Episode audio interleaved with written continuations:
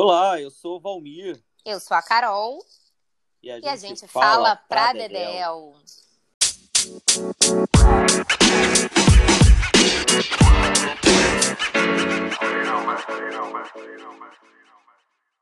Siga a gente nas redes sociais. Eu estou no Instagram, arroba vmoratelli. E eu no arroba Maria Carol Medeiros. E nós dois no e-mail pra dedelpodcast.gmail.com. Todas as referências do que falamos no episódio, todas as dicas culturais também estão no nosso Medium, disponível na minha bio do Instagram e também na descrição do episódio no Spotify. Toda quarta-feira um episódio novo aqui no Pradedel. Oi, Valmir, tudo bem? Como é que você tá? Oi, Carol. E aí, como é que estão as coisas? Aqui tudo tranquilo. Hoje nosso tema é um tema bem é, polêmico, para variar, porque a gente sempre começa falando que é um tema polêmico e é polêmico. É o tema que desperta dúvidas, né? É, mas é um tema muito importante, né? Muito importante para a sociedade como um todo entender a, a importância da luta contra a homofobia, né? Homofobia, bifobia, transfobia, enfim. É, ontem, dia 17 de maio, a gente está. Aliás, anteontem, né? Se você considerar que a gente está indo ao ar no dia 19, no dia 17 de maio é, a, se, se celebra né, o marco, se comemora não é a palavra, mas se celebra o marco da, da retirada do termo homossexualismo do CID, Classificação Internacional de Doenças. Isso aconteceu no dia 17 de maio de 1990. Você, Valmir, que tem um livro sobre a diversidade sexual, né, o Armários Abertos, recém-lançado agora em 2021, Queria que você comentasse um pouquinho sobre a importância dessa data, sobre a importância da gente não usar o termo homossexualismo, né? O que, que ele significa e nos explicasse também um pouco sobre cada uma, o significado de cada uma das letras do LGBTQIA+, ou enfim, eu sei que você usa uma nomenclatura que ainda abrange é, mais coisas ainda, e eu acho que é importante a gente contar para o nosso público o que significa cada uma dessas letras. É verdade. É, o sufixo ismo, né, Carol, é, quando remete à palavra homossexualismo, o sufixo ismo traz a noção de doença. Então, é, isso foi banido totalmente já no início dos anos 90, desclassificou a homossexualidade como um distúrbio mental, é, que até então era como se se enquadrava é, essa condição sexual. E é muito que coisa, também, né? Gente, meu, é... desculpa te interromper, mas é que assim, 1990 é ontem, né? É ontem, a gente está falando de é, 30 a gente não tá anos. falando de século. Quer dizer, é século passado, mas a gente não está falando de um século né, tão distante da nossa realidade. Nascemos nesse, nesse século, então é uma coisa muito, muito complexa. E, enfim, e a partir de então começou-se a usar a homossexualidade, né, o sufixo idade na, na, na, na noção de condição sexual e não opção. E por que, que é sempre muito importante frisar isso? Porque eu acho que é um erro recorrente, muita gente, inclusive amigos próximos, pessoas que, que não se colocam como homofóbicas no dia a dia, acabam falando muitas vezes a, a opção sexual de fulano e tal. Não, não é opção sexual porque você não escolheu ser alguma coisa. Uhum. Simplesmente é. Né? A sua condição é de ser hétero. A condição do outro é a de ser homo ou de ser bi. Então, a partir daí, se, se, se, se estimula um debate de, de respeito à diferença e não simplesmente pela é, por uma questão de, de, de oportunidade ou de opção, e sim de, de realidade, de vida, de, de condição. É por isso que esse sufixo é tão importante a gente frisar sempre que não existe homossexualismo, e sim homossexualidade. É, e, esse, e, e, como você falou, do 17 de março de maio é um marco, justamente por isso, porque você pensar que algum tempo atrás as pessoas fora dessa heteronormatividade eram postas como sendo, é, de alguma forma, doentes mentais, isso é um, um, um, significado muito grande, né? um simbolismo muito grande. Eu trago pois, sempre. Pois é, ah, eu, eu não, eu, eu, eu penso assim, quando a gente fala em diversidade, né, a gente só tem diversidade em relação a algo que é a norma né? E já é muito é, assustador que a heterossexualidade seja a norma, né? O que se chama até de heteronormatividade, né? Ou, seja, essa sigla, sigla imensa que, que a gente usa, né? É, imensa just, de forma bem, bem justa, né, que é para abarcar é, cada vez mais, mais pessoas, mas ela só precisa existir porque ela, ela precisa ser nomeada, né? Cada uma dessas siglas, né? Lésbicas, gays, etc., precisa ser nomeada em relação a uma heteronormatividade. É como se eu, que sou hétero, eu não, preciso, eu não preciso de sigla nenhuma, porque eu sou a norma. Eu sou a norma, ou seja, eu sou o que a sociedade entende como normal. Né? E o que está uhum. fora dessa heteronormatividade é o que é, que é o diverso, que é diferente. Né? Isso, isso por si só, eu acho que já dá o tom de, do problema que a gente tem, né? do problema que a gente tem enquanto sociedade e que, em último grau, se resvala na homofobia, na bifobia, na transfobia, no, no assassinato né, de pessoas com essas orientações sexuais, mas que a gente, mesmo quem não, não tem ódio né, a, a essas, a, aos representantes dessas letras, é, ainda assim acaba por uma visão reducionista ou por falta de informação reproduzindo né, no, no dia a dia. Você aqui já deu duas orientações super importantes. Uma é não se fala opção sexual, o termo é orientação sexual, né? E não se fala homossexualismo, porque o sufixo ismo está relacionado à doença. Então o termo é homossexualidade. Eu acho que já tem aí duas, duas, duas lições importantes para quem está nos ouvindo hoje. É. Eu acho que tudo isso que a gente está conversando vem acaba remetendo uma palavrinha. Tem até um livro muito bom que eu estava dia desse eu estava revendo ele, revendo não, relendo, que é o Estigma do Erving Goffman. É, esse livro, Carol, ele, o Goffman, ele é um, para quem não sabe, é um sociólogo que fala muito sobre a questão do que, que significa estigmatizar um grupo social. Né? O estigma geralmente é usado para se referir a sinais corporais é, que tentam, de alguma forma, evidenciar alguma coisa sobrenatural ou fora do status quo, né? que foge, inclusive, do status moral é, representado ali por uma maioria. Então, quando, por exemplo, que o, o, fulano, o, o, os gays são estigmatizados, é porque eles estão dentro de uma, de uma, ou melhor, estão fora de uma regra, estão, são exceção. É, ou os negros são estigmatizados, ou, é, ou as próprias mulheres que resolvem sair para trabalhar e deixar seus filhos em casa com o marido. Quer dizer, tudo isso que foge a, a, a uma, a, uma, a uma regra heteropatriarcal, branca, cristã, é, acaba remetendo a isso de você ser colocado e apontado o dedo como sendo algo errado.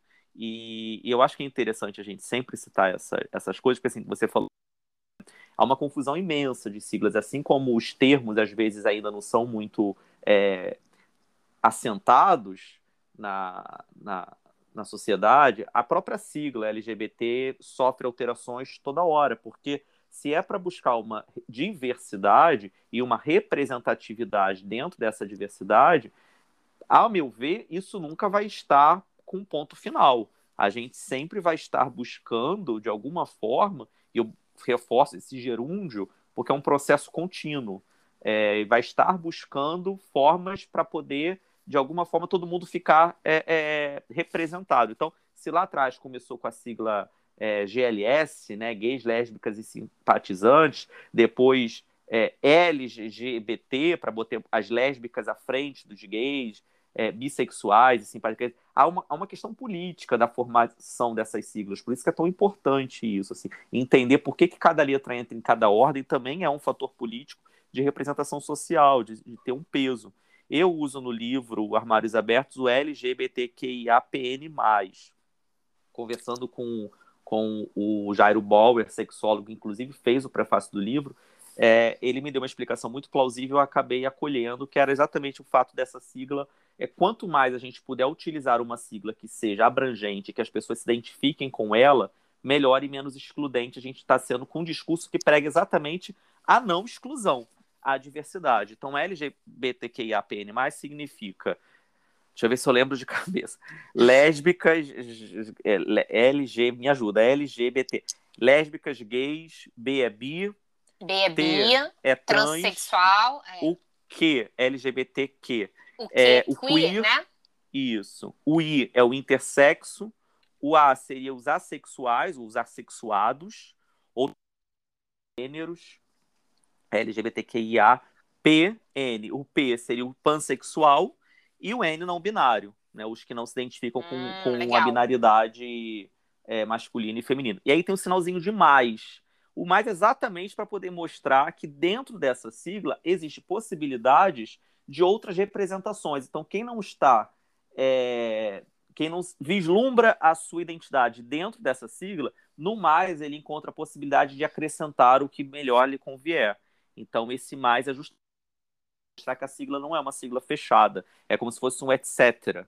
Né? Tipo assim, tem aqui dentro. Não é só isso, a gente não está limitando. A diversidade humana é exatamente isso. É, o, o que o próprio termo de diversidade é, é ser diverso. Então é. Não sei. Eu, não sei se eu falo Muito muito, mas bacana. é, Não, é dessa não, explicação da sigla. Muito Mas eu sei, bacana. tem, tem, tem várias siglas, né? Então é, é isso. A sigla serve para poder tentar, de alguma forma, fazer com que as pessoas se sintam representadas. É sim, e, e, e, assim, eu não sei se você concorda, mas quando, quando eu te ouvi falar em relação até à, à ordem, né, da, da, da, em que as siglas são colocadas, as siglas não, as letras são colocadas dentro das siglas, eu fico aqui pensando se uh, é, cl é, cl é, claro. Ih, gente, estou gaguejando hoje. É claro que não tem escala de opressão, né? É, não, não, tem competição de opressão, eu costumo dizer. Mas eu fico pensando assim. É, que dentro das siglas ainda tem muita invisibilização, né? Principalmente do que não é. L, né, de lésbica, e G de gay, né? Então, bissexual, transexual, pansexual, não binário, né? Tem, tem muita invisibilização. Não que um sofra mais do que o outro, mas ainda pouco se fala, né? Eu acho que, que ainda é, é... Eu não sei se eu diria que é menos tolerado, não sei o que você acha sobre isso, mas eu acho que é menos é, é menos compreendido que exista, assim, né? Porque eu acho que mesmo, mesmo uh, dentro de um espectro de sociedade homofóbica, né, há uma e, e mesmo entendendo que é, tem gente que acha que gay tem que ser curado, né? Tem aí a cura gay dentro de algumas religiões, essa coisa absurda. Mas há, há um reconhecimento de alguma maneira, né, de que o gay existe, mesmo que seja para matá-lo, né? Assim, que é uma coisa absurda, mas não há uma dúvida. Agora, em relação à bissexualidade, por exemplo, é, o que eu escuto pessoas bissexuais à minha volta falarem é muito de parece que é uma pessoa promíscua, que tanto faz querer homem ou querer mulher. É, quer dizer, o gay e a lésbica também tem muito esse estigma da promiscuidade. Mas eu acho que as outras siglas é importante mesmo nomear. A gente, a gente já falou aqui em outros episódios que dar nome é um ato político, né? Dizer, é, é, colocar, incluir a sigla, eu acho que faz sentido. Incluir a letra, mais letras nas siglas, é dizer, olha, esses grupos existem, essas orientações sexuais existem e elas precisam ser respeitadas. Né? É isso, maravilhoso, é isso. Viu como é que você também usa a palavra estigma? A gente usa o tempo todo. Estigma é exatamente isso. Eu peguei aqui agora a definição Sim. do Goffman para estigma, para poder falar direitinho. É, é, é usado para chamar a atenção de um atributo profundamente depreciativo, do ponto de vista depreciativo, mas que o que é preciso, na realidade, é uma linguagem de relações e não de atributos. Quer dizer, a gente tentar fazer com que o outro seja inserido dentro dessa diversidade, mas se colocado como nós também, e não nunca como o outro, como uma coisa à parte. É, isso me lembra muito, Carol, é, eu fui pesquisar porque que, não sei se você sabe disso, é a origem do termo grupo de risco. Esse, hum. Essa palavra que acabou se tornando muito comum agora da pandemia, né? Que inicialmente o grupo de risco eram idosos, Sim. grávidas, pessoas com comorbidade, e agora está essa bagunça toda, jovens estão morrendo. Paulo Gustavo, a gente é, fez até um, uma homenagem para ele num podcast passado. Enfim, tem pessoas com, com, na faixa dos 30, 40 anos também dentro desse grupo de risco. Então, da onde surgiu a palavra grupo de risco? A palavra grupo de risco. Eu surgiu... tenho uma hipótese, vamos ver se eu estou certa. Diga aí. É, vamos ver. A palavra grupo de risco surgiu no final dos anos 80, foi um termo médico utilizado para poder é, tentar definir qual era o grupo que é, era mais uh, afetado pela pandemia da AIDS. É, era exatamente o que eu achava. grupo de risco, exatamente, eles colocaram os gays e os haitianos. Aí eu fui pesquisar por que haitianos, né? Porque era um termo criado nos Estados Unidos e o Haiti estava com uma demanda imensa de, deportar, de deportados, não, de para dentro dos Estados Unidos. E dentro daquela lógica é, estigmatizante, é, o outro, o diferente, coloca risco sobre nós. Então, os haitianos estavam ajudando a espalhar uma, um vírus que até então se desconhecia. Essa loucura toda, igual o que se fala hoje em dia, por exemplo, dos chineses, né? Dessa loucura toda de que o, o vírus era é, é, é veio da China, então por causa disso os chineses que os chineses resolveram atacar o mundo, segundo os bolsonaristas. É, então, isso mostra exatamente como é que os termos são feitos para poder dar identidade, mas também, por outro lado, eles ajudam a perpetuar preconceitos. Né? E grupo de risco hoje a gente usa para um outro termo, mas também é muito complexo. Não vou ficar problematizando aqui essa palavra, mas, é, mas ajuda a estigmatizar ainda mais. Né? Você coloca dentro de um grupo social como sendo mais vulnerável é, a, a, um determinado vírus ou uma doença e esquece de todo o resto ou faz com que esse grupo se em, em, em problemas. Mas, enfim, é, eu ia falar outra coisa, acabei lembrando disso. Não, mas é, é pra, é serve para a gente ver como tudo, tudo é político, né? tudo é político. A, ah, a escolha... lembrei, você falou da ah. escolha. Não, lembrei, você falou da ordem da, das, das siglas. Eu concordo com você. Quando você fala dentro da própria sigla, existem disputas. Isso é importantíssimo de falar. Porque, por exemplo, é, as lésbicas se veem muito pouco representadas dentro dos movimentos gays, entendeu? Dos movimentos de diversidade. Uh, os bissexuais têm uma questão muito própria deles, que é a questão da utilização do corpo como fetiche sexual transar com uma mulher bissexual é um fetiche para um homem hétero, mas uhum. transar com, mas uma mulher transar com um homem bissexual é promiscuidade, porque ele está se envolvendo. Tá, tá entendendo como é que Sim. são? A, a, questão do não binário também é uma questão à parte, porque o não binário está discutindo linguagem. O não binário não se vê representado nem como masculino nem como feminino. Então, para ele poder se identificar melhor, ele se identifica com o gênero neutro, que não existe na língua portuguesa, né? Ao contrário do, por exemplo, do alemão que você tem, né? masculino, feminino e neutro. Então, assim, são questões muito próprias de cada letrinha de cada sigla.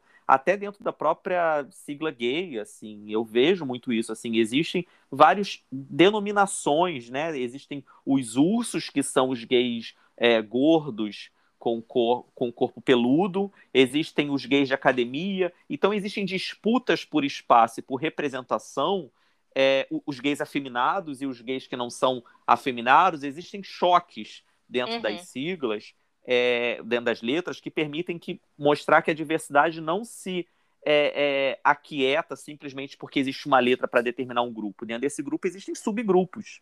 Não, e, é claro, até, até, porque é, pensar dessa maneira seria o mesmo que dizer que todas as mulheres são iguais, têm as mesmas demandas, exato, né? Tem, existem exato. demandas em comum, né? Mas existem é. muitas divergências.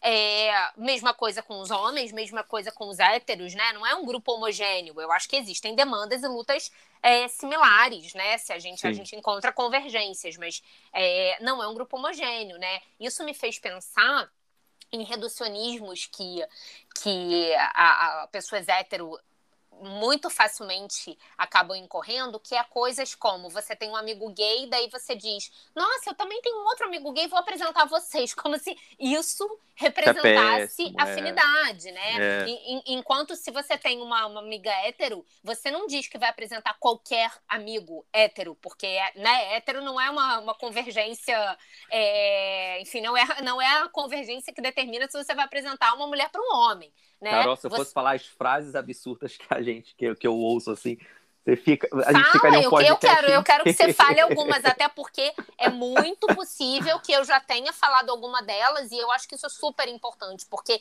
eu acho assim, Valmir, é, do mesmo jeito, né, que, que eu no, no meu espectro de feminista e pesquisadora das narrativas sobre mulheres, né? Eu bato muito na tecla da violência de gênero, é, de que o estupro não é só é, aquele que acontece no terreno baldio, né? Com, com um cara Sim. que é um bandido, é um estuprador e, e, e tá ali, um estuprador em série, e vai fazer a vítima é você e amanhã é outra e eu, depois é outra. Não, né? O estuprador pode ser o seu marido, uma pessoa com quem você costuma ter relações sexuais consensuais, e aí um belo dia você não quer, ou você tá dormindo, ou você tá bêbada, e ele penetra você. Isso é estupro, né?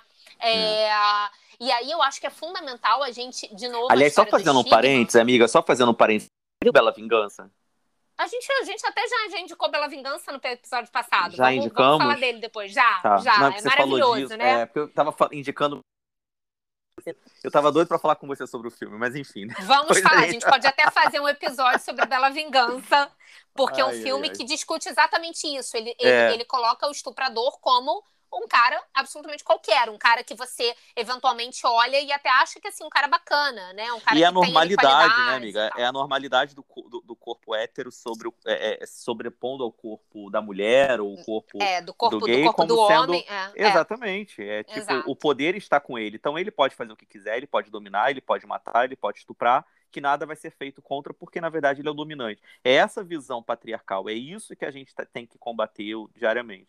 Pois é, e aí em relação à homofobia, é, é, bifobia, etc., eu acho que o fundamental é a gente desnaturalizar né, a visão é, heteronormativa e, e perceber que a gente, é, a gente aqui, que, que quem está escutando esse podcast, que eu espero que não se considere homofóbico no sentido é, de ódio a gays, ou que mataria gays, lésbicas, bis, não, não, mas com toda certeza, né, reproduz falas reducionistas, homofóbicas e tudo mais sem se dar conta. E eu acho que é muito Sim. importante a gente chamar. Quando você diz, ah, nossa, se eu for falar o tanto de frase, eu acho super importante que a gente fale, porque a gente precisa entender que o racista não é a pessoa que olha uma pessoa negra e quer que ela morra, né? O homofóbico não é só a pessoa que quer matar um gay, ou acha que o gay é desviante, ou acha que o gay precisa ser curado. Não, né? A gente reproduz é, essas falas machistas, racistas, homofóbicas, bifóbicas e etc. todos os dias, né? A gente tem que fazer igual o Alcoólicos Anônimos, né? Só por hoje eu não vou ser racista, no caso da isso. pessoa branca. Só por hoje eu não vou ser machista, no caso do homem. Só por hoje eu não vou ser homofóbico, no caso do hétero. E é isso, né? Então acho que é, é muito importante que a gente traga esse debate. É, e eu acho assim, hoje a gente fez até uma opção, que também é política, de que a gente não, não, não tá aqui enveredando para trazer números, né? Os números alarmantes sobre o assassinato de pessoas LGBT, é, QI, N e tal. É, é, a gente está falando aqui de episódios que nós já produzimos no cotidiano, né? Porque senão fica parecendo que a gente está falando de algo muito distante, né? Do tipo, ah, eu não tenho nenhum amigo gay que foi assassinado, né? Por ser gay e tal. E aí fica parecendo que a gente está falando de algo muito distante, quando não. A gente está falando muitas vezes de reducionismos e de, de falas homofóbicas e bifóbicas e transfóbicas que a gente reproduz no dia a dia sem se dar conta, né? Sem se dar conta. É, um episódio que eu, que, eu, que eu queria trazer aqui hoje para os nossos ouvintes é justamente esse super recente em relação ao Gil, né? O, o Gil do Vigor, é, recém-saído do BBB 21, que está aí fazendo muito sucesso, né? Ele é realmente extremamente carismático, talentoso. E. e o Doutorando, né? Doutorando, em doutorando, economia. doutorando em economia, né? Assim, realmente uma pessoa que defende a educação, né? E, e é bissexual, né? Ele se, ele se declara bissexual. É, E o Gil foi vítima de homofobia agora recentemente por conta de ele, ele foi convidado pelo esporte, clube de futebol do Recife. Ele foi convidado para ir até o clube e ah, posar, posar para foto, dar uma entrevista e tal. E lá, no- na Ilha do Retiro, né, no, no reduto do, do esporte, ele, que é torcedor do time, fez, além de tudo, a coreografia dele, que ficou famosa lá, o Tchak Tchak, que é a coreografia famosa dele no, no Big Brother Brasil, que virou uma marca registrada do Gil. É, e aí, um conselheiro do esporte mandou um áudio num grupo lá de pessoas relacionadas é, ao, ao time. É, esse conselheiro, as, as mensagens são atribuídas ao conselheiro Flávio Cury, conselheiro do esporte de Recife, é, em que ele fala que se o Gil tivesse feito essa dancinha na casa dele ou no bordel, eu não estava nem aí. Foi dentro da Ilha do Retiro, né, rapaz? Isso é uma desmoralização, isso é ausência de vergonha na cara. É isso que estamos vivendo. Não tem mais respeito por pai e filho. É a depravação. É isso é o retrato do que o PT deixou pra gente. É exatamente isso, né? E aí, o, o deputado estadual por Pernambuco e também conselheiro do esporte, Romero Albuquerque, é, parece que ele é que divulgou esse áudio E, e aí ficou uma treta, porque ele pediu a expulsão do, desse deputado, desse conselheiro Flávio Cury, que teve essa fala homofóbica, é, homofóbica, bifóbica, né? Porque no caso o Gil é, é bissexual. É, e aí o, o, o, Flávio Cury agora também pede a expulsão dele, dizendo que, que ele expôs a agremiação e, e usou o momento para se promover e toda essa confusão.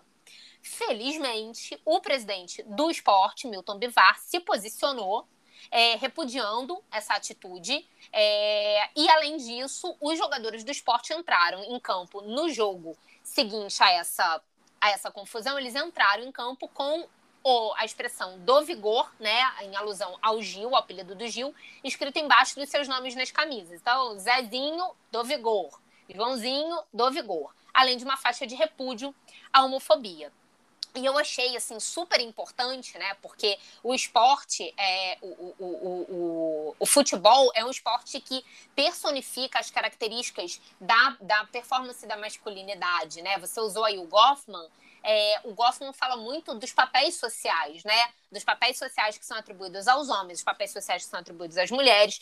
E, e o esporte, o futebol, é um esporte ainda majoritariamente masculino, né? Se a gente for ver em relação a salarial, a diferença salarial, é, a patrocínio, né? É um esporte é, muito, majoritariamente masculino.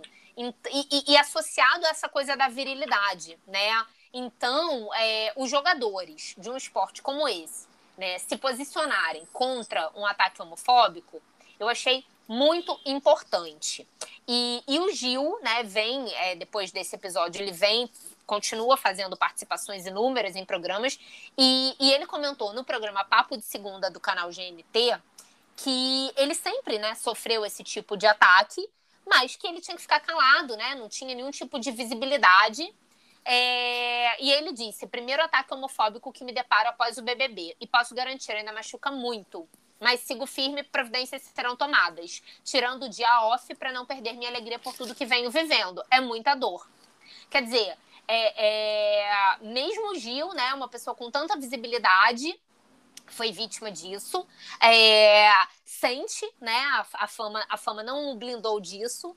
E, e, ele disse no papo de segunda, Valmir, como que ele sofreu isso a vida toda, mas antes ele tinha que ficar calado, que não tinha nem tempo, que trabalhava de 8 às 5 e que ia para a faculdade à noite, né? E que não tinha nem tempo e nem recursos e nem, é, enfim, não tinha possibilidades para realmente se colocar, né? E, e não aceitar, né?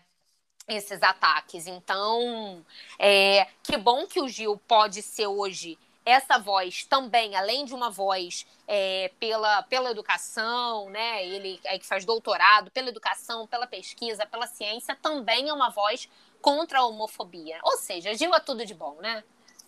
Gil é tudo de bom. Eu também gosto muito dele. Mas é isso, cara. Eu acho que a homofobia está presente no dia a dia, nas pequenas frases, nas pequenas palavras, é, diariamente, nas piadinhas, tá na televisão está uh, inserido em discursos é, que às vezes são reproduzidos muitas pessoas inclusive não, não se veem como homofóbicas mas acabam cometendo uh, falas homofóbicas transfóbicas enfim é, dá uns exemplos vamos dar alguns exemplos para quem está nos ouvindo cara e, tem várias assim é... que eu ouço muito por exemplo é até engraçado, assim, que já, já me dá até preguiça de, de, de debater quando a pessoa fala isso. É, nossa, você nem parece gay. Essa é, essa é um clássico, assim. Você nem tipo, parece gay. Você nem parece gay. Porque tipo, você não tá performa, tá a, a, a, você não, não tem uma performance é, que transita ali do masculino para o feminino. É isso? É isso que Exato, essa frase quer as dizer? pessoas tentam dar um elogio. Eu, tipo, achando que tá fazendo elogio. Por falar, é porque nossa, ser gay, parece. Ser gay, porque ser gay é uma coisa ruim, né? Tá aí o estigma. Exato. Ser gay exato. é uma coisa ruim. Então, assim, apesar de ser gay, você, você é bacana. Apesar, né? Você nem parece gay. É, é. isso. Tem a, aí você tenta argumentar dizendo que a pessoa foi homofóbica. Ela fala assim: não, eu não tenho preconceito, não. Eu tenho até amigos que são gays. é, Esse é, é um clássico também, é. assim, né? Tenho até amigos assim, ah, o meu cabeleireiro é gay, sabe? Sim. Que é uma outra, que é uma outra coisa, assim, né? Achar que pelo fato da, do seu amigo ser gay, enfim, ele ele sabe de maquiagem ou de moda, assim, assunto que eu totalmente fujo, sempre fugi. É, nunca gostei, assim, de cobrir matérias relacionadas a isso, nada, assim, sempre fugi disso. Mas as pessoas sempre acham, né, aquela questão do estereótipo, de achar que o gay vai ser vai, vai estar tá transitando dentro do universo feminino, então, obviamente, ele vai saber sobre determinados assuntos que não competem ao homem. É... E aí, quando fala, nossa, mas você é gay, mas você vai para estádio de futebol, você tem time de futebol, como se isso fosse uma coisa reducionista ou, né? Tem várias outras. É, é, uma que não, não, não é da minha realidade, mas eu ouvi muito depois fazendo depoimento para o livro, era a questão que, que envolve muito a questão das pessoas trans, que é do tipo, ah, mas você, você é operada? É uma pergunta muito. É, que machuca muito as trans. Uhum. Invasiva demais, né? A pessoa é trans, não compete ao, olhar do outro saber é, sobre, enfim, se ela é operada ou não é. É isso, isso que você não... falou, eu fiquei pensando assim também na, na, nas perguntas inconvenientes, né? Que, que, que, assim, que a gente. Enfim, ninguém me pergunta sobre a minha vida sexual, eu sou uma mulher heterossexual, as pessoas não ficam me perguntando. Mas uma pessoa fora da norma, no sentido, é, tomando né, a, a heteronormatividade, quando eu digo fora da norma, não estou dizendo que é uma coisa ruim, né? Mas é forma fora da norma do que a nossa sociedade entende como normal. É essa a discussão, né? E não deveria ser assim, mas a gente tem a hetero, o termo heteronormatividade justamente para fazer essa discussão, né? Dessa imposição Isso. da orientação sexual. E aí eu fico pensando, quando a gente se depara com alguém que está fora dessa heteronormatividade, é, parece que há uma uhum. licença para saber da vida dessa pessoa, ou, é, é, ou seja, da vida sexual, seja como você acabou de reproduzir, né? Se você é operada, que isso? Ninguém vai me perguntar, por exemplo, como é que, eu, como é, que é a minha vagina, né? Assim, ninguém me pergunta. É, e aí você vira para uma mulher trans e acha natural perguntar se ela é operada, né? É, isso, isso, é muito complicado, isso é muito complicado. É Outra é muito coisa invasivo. que eu fiquei pensando, Valmir, é, é, é também na objetificação, né? Das mulheres lésbicas, por exemplo. Então, é, né, a objetificação do tipo, ah, você é lésbica mesmo? Então dá um beijo nela aí, né? Coisas assim que, que servem para o, o e, e, elas ouvem e o prazer aquela alheio, né? machista, né? Do tipo, ah, isso é falta de homem, tá faltando homem aí no meio de vocês é, duas. Exatamente. Me convida para ir na casa de vocês. Quer dizer, é, é, aquilo de novo, né? Cada sigla, cada, cada letra acaba é, dentro da sigla da é, recebendo coisas que. frases muito complicadas. Ah, isso aqui não é trabalho para mulher, ou isso aqui não é trabalho para homem, ou é, é, falta de uns tapas, né?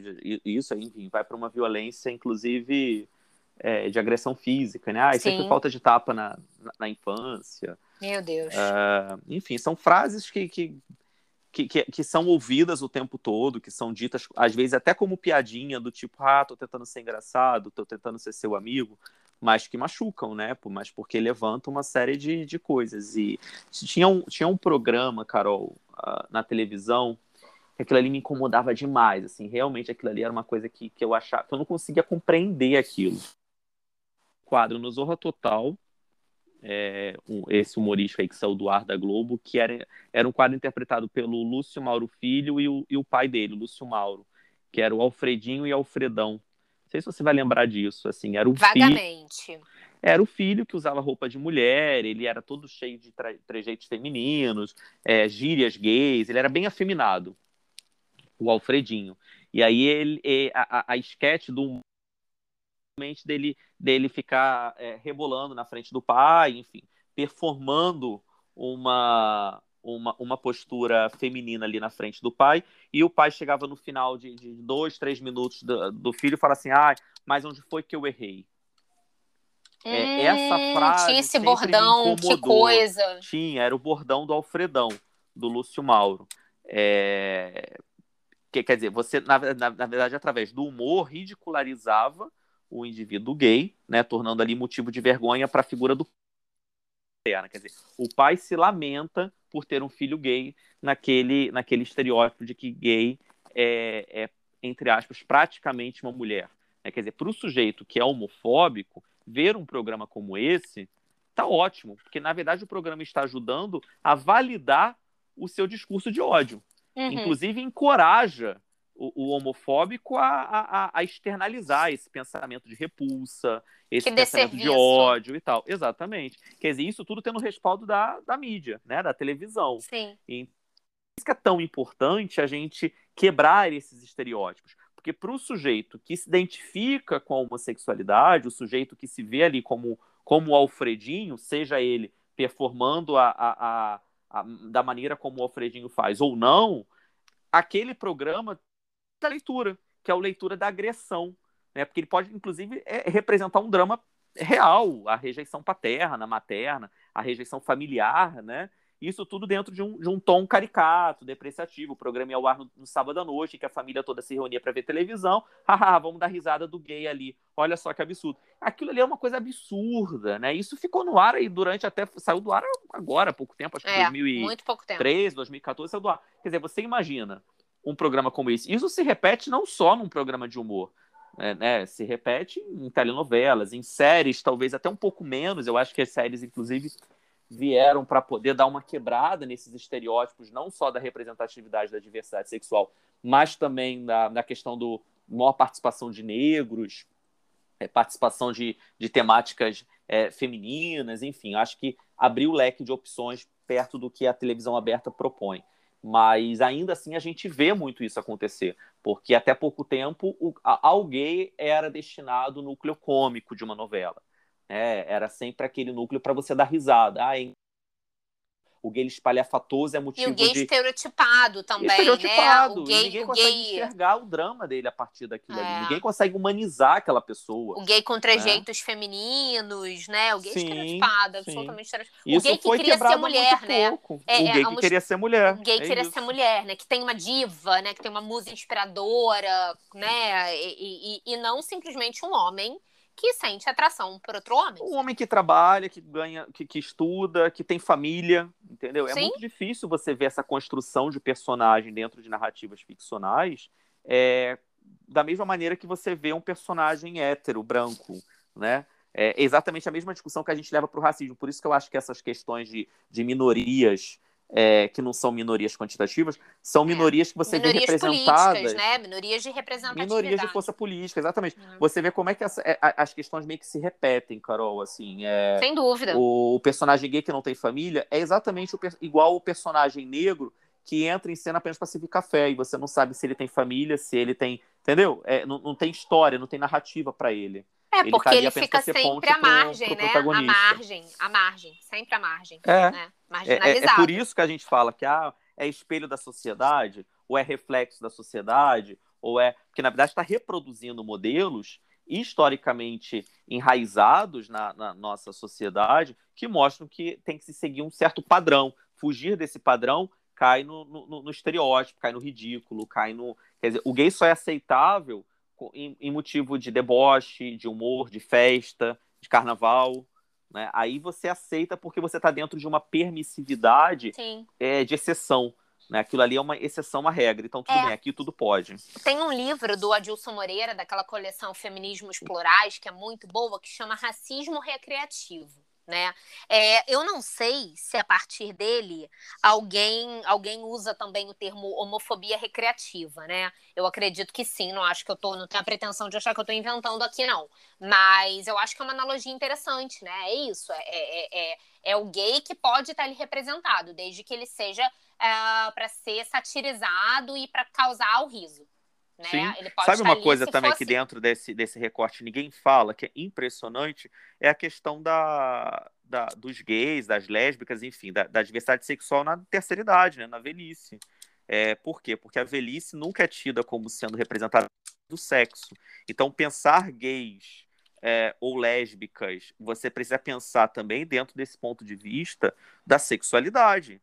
E, e eles são totalmente invisibilizados. Ah, não se fala sobre isso. Não isso nos leva. Isso nos leva. Ah, já vou pegar o gancho aqui. A nossa é. dica cultural. Dica eu cultural. eu já queria dar a minha, porque tem tudo a ver com o que você está falando.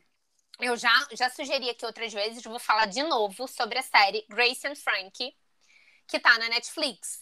Que para mim tem, tem, tem o mérito de falar É, na verdade, a história, né? O, o, o, a história, o resumo da história é, é eram dois casais heterossexuais, né? É, duas mulheres e dois homens, dois casais hétero, é, uhum. que são amigos entre si, e as duas mulheres descobrem que os seus maridos têm um caso. Os dois homens têm um caso e eles se separam para os dois homens formarem um novo casal, né? E todos já têm ali mais de 60, 70 anos tranquilamente, né? É, e, e, aí, enfim, a série vai se desdobrando a partir disso. E para mim ela tem o grande mérito, né, de falar é, da, do, da homossexualidade, né, desses dois homens que vão, que assumem, né, a sua orientação sexual mais velhos, que, que enfim, que tem todo esse estigma da velhice, da, né, da, da, da, da falta da, da falta da representação da sexualidade quando você é velho, né? Mais ainda se for é, algo ainda mais difícil de assumir como a homossexualidade, né? É, vai mostrando ali os dramas de como cada um lida, mas de uma maneira muito, ao meu ver, muito interessante, muito natural. É, e ainda tem o mérito de retratar a questão da velhice, quer dizer, para mim é um duplo acerto além da, das atuações e da amizade também que se forma entre a Grace e a Frank, que são as duas mulheres que se tornam muito amigas, a, a, a, trama é muito centrada na amizade delas, né? Mas vai mostrando esse novo casal que se forma de uma maneira bastante natural, né? Eles não são promíscuos, eles não são afeminados, eles não são, é, é, não servem ao riso, né? Eles são dois homens, advogados, é, hum. bem-sucedidos nas suas carreiras, né? Que fizeram, é, construíram família com mulheres e têm filhos, os dois, né? E que assumem, enfim, conseguem assumir a sua homossexualidade. Eu gosto muito dessa série. Essa é minha eu dica. Eu adoro também. Né? Muito eu tô bacana, doido que né? acabe logo essa pandemia, porque a, a, última temporada, vão fazer a última temporada agora, ia ser gravada agora no final do ano passado, mas foi interrompida, né? Tomara Ai, que gente, volte. Pois é, tomara que volte. E a minha segunda dica, aqui muito rapidamente para te ouvir, é o seu livro, né? Armários Abertos, é, de Valmir Moratelli, depoimento sobre diversidade sexual, né? É, que eu acho que, que no, nos ajuda muito, assim, eu, eu sempre falo aqui, né, que a gente precisa uma, uma forma muito importante da gente quebrando esse, quebrar esses preconceitos é a gente consumir conteúdo pelas lentes de quem passa por coisas que nós não passamos, né? E o Valmir traz aí de uma maneira muito simples, no, no, no melhor do, do, do, dos sentidos, uh, depoimentos de quase todas as letras aí dessa sigla é, grande que a gente mencionou, né? Então a gente vai pensando, nossa, é, então, bissexual passa por isso? Nossa, então é, mulheres lésbicas passam por isso? E é muito interessante. Então, recomendo, deixo a dica para vocês: Armários Abertos Valmir Moratelli. Poxa, agora fico até sem graça. Enfim. E a eu, eu? Acho que é por... Eu não pensei em dica, Carol. Eu fiquei ouvindo você falar assim agora. Eu fiquei pensando, podia ter pensado numa dica. Tem tanta série legal, tem tanta série que aborda essa questão da diversidade. Tem Poser, tem a série eu vou acabar esquecendo, assim, eu não preparei nenhuma dica. Eu acho que a, a minha dica, pra, já que a gente está fazendo um tema, um episódio colorido, um episódio para poder abordar essa questão da, da, homofobia, da transfobia, eu acho que a dica é sempre pensar, questionar. A minha dica cultural é meio que hoje a gente tem acesso a informação de todo tipo. É, você falou sobre essa questão do Gil, por exemplo. Que, que mensagem feliz foi essa que um político né, acaba passando para a sociedade? É, ainda bem que o Neymar veio, parece que ele ia é, é, jogar, se tivesse autorização do grupo, para jogar com o número na, na, na, camisa das costas dele, com, com, com colorido, porque o, o, Neymar se tornou muito próximo ao Gil durante o programa, com, é, fazendo campanha, inclusive, para o Gil vencer. Então, acho que são pequenos detalhes do dia a dia que a gente pode tentar combater a homofobia e a transfobia de uma forma muito é, particular, no dia a dia mesmo. Não precisa você ter um amigo trans para poder saber exatamente como os trans são invisibilizados no mercado de trabalho. Né? Muitas vezes vão para a prostituição, vão para essas taxas absurdas de, de, criminalidade, enfim, que a gente não trouxe esses números aqui, justamente que a gente queria fazer um programa né, de, de discutir mais esses conceitos. Mas é, eu acho que é por aí. A, a minha dica né, você está nos ouvindo, busque é, livros e filmes que possam trazer um pouco dessas histórias que são silenciadas no dia a dia e que muitas vezes não chegam a ser consumido pela, né, pela comunicação de massa, pelo, pelos grandes veículos, mas estão ali disponíveis no catálogo dos, dos streamings, da Netflix, da Globoplay, tá fora do, do, do, dos 10 mais, mas estão ali dentro. E, e dá para assistir. Tem, tem aquele filme Milk, que é maravilhoso a respeito de um político norte-americano da década de 60, que ele vai contra tudo e contra todos para poder se colocar realmente dentro de uma posição política é, homossexual nos Estados Unidos. Quer dizer, tem tantos exemplos que é mais ou menos por aí. Não vou citar o meu exemplo do, meu livro porque você já citou, mas assim, eu acho que a ideia do livro era realmente um pouco essa, tentar trazer histórias particulares, pessoais, que são invisibilizadas do ponto de vista de quem realmente sofre aquilo. Então, por isso que o livro é todo escrito em primeiras pessoas, para que aquelas pessoas possam falar sobre suas histórias, sobre suas, sobre suas vidas. Pronto, acabei falando do livro. Ah. Mas é isso, essa é a, essa é a minha dica. Muito bom. Então, gente, ouvidos atentos, né? Ouvidos e olhos atentos, para a gente deixar de reproduzir uh, o preconceito no nosso dia a dia, né? Consumo de livros, filmes, séries, novelas e que, que nos ajudem também a vencer esses preconceitos, né? Ouvidos atentos para pessoas com quem a gente eventualmente se relacione, que façam a gentileza de nos apontar quando a gente está sendo é, homofóbico, bifóbico e tudo mais, né? E que a gente, que a gente que eu digo eu, no caso heterossexual, que a gente tenha aí ouvidos bem atentos para ouvir e parar de falar bobagem. É Exatamente. isso. Até semana que vem. Até a próxima semana, gente. Até quarta. Valeu, beijo. You don't matter, you don't you don't.